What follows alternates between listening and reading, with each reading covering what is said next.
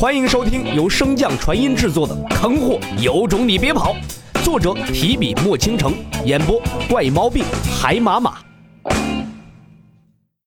第三百一十七章，两团灵力。咋样？这的环境是不是中？子双的余光瞥了一眼后方闷闷不乐的洛尘，轻轻的点了点头。洛尘看到这个动作，心中之气更是不打一处来。似乎眼前的二人已经打定主意要将此处作为他们的住处了。虽然被雷同之前的功劳相逼，洛尘不得已暂时妥协，让子双进入神识海中，但是洛尘绝对不会就此轻易放弃的。既然雷同那边无法说动，那他便从子双身上下手。所以在两人参观神识海时，洛尘故意提及那些损坏的殿阁，想要让子双对此心生嫌弃。可是令洛尘没有想到的是，子双非但没有什么排斥心理，反而放出大量的元魂之力，抹出印记之后，为洛尘修补神识海中之前被雷同破坏的部分。在这股强大的元魂之力滋养下，洛尘的神识海迅速恢复如初，就连之前被雷同吸干的雷池也再次充盈起来。初见之时，洛尘便对子双的实力进行了一个详细的评估。虽然之前子双表现出的爆发力还是超乎了他的想象，但是当他舍弃本体进入洛尘的神识海时，洛尘便对子双的实力了如指掌了。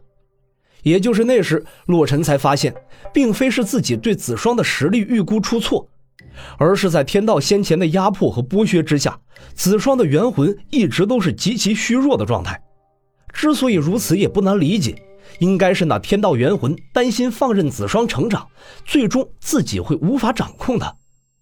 而在天道陨灭之后，子双也得到了一部分天道残余的元魂，在短时间内补充了部分的元魂之力，这才使得他的实力在短时间内迅速提升。但是这一点元魂之力对于子双来说却是杯水车薪，想要彻底修复子双的元魂之力，至少需要洛尘神识海内所容纳的全部元魂之力。所以，子双这次释放元魂之力的投名状十分真诚，但是洛尘也依旧没有对子双彻底放下戒备之心。原因无他，就是因为雷同重生之时，子双那次突袭，以及先前那个对他充满厌恶的眼神。那个眼神中的厌恶和恨意是从骨子里迸发出来的。洛尘只要一回忆起那个眼神，便有些毛骨悚然。之所以放他进来，一方面是雷同相逼，另一方面也是洛尘藏了试探之心。石海是一个修士最为核心的地带，即便是亲人之间也不会轻易透露，所以此次洛尘便想要通过神石海来诱惑子双，探查他的真实目的。而他一旦原形毕露，那阴阳磨盘和混沌物便会直接将他镇杀当场。既能让雷同死心，又能填补之前雷同消耗的元魂之力，两全其美。可子双如今的做法确实有些打乱了洛尘的节奏。此时强行将他赶出，定然会引起雷同的强烈不满。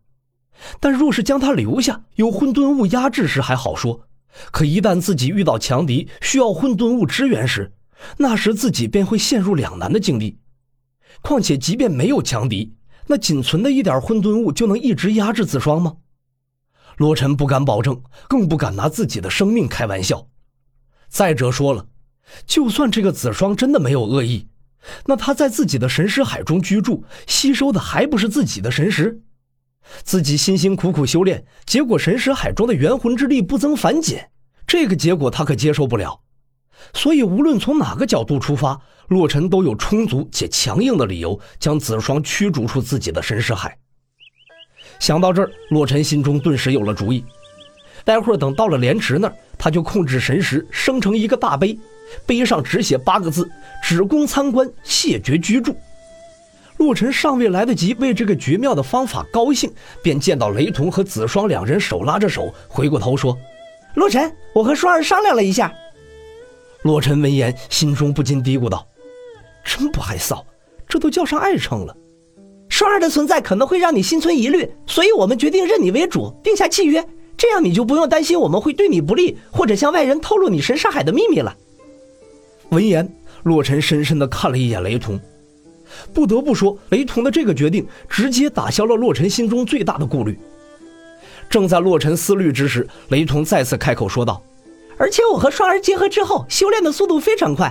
我们两个人的结合会给你的雷灵根带来质变，同时我们的元魂修炼速度也要远胜人族，能够帮你更快的扩充神识海。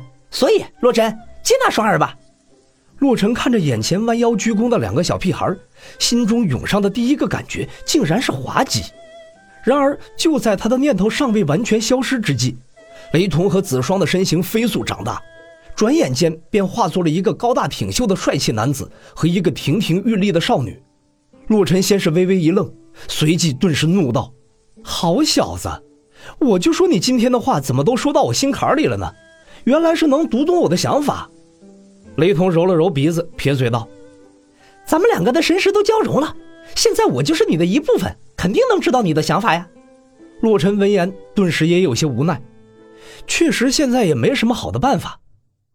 正在洛尘想要接受雷同的提议之时，心中顿时涌上了一个奇葩的想法：既然雷同已经化作了我身体中的一部分，那他和子双那样那样，哎呀！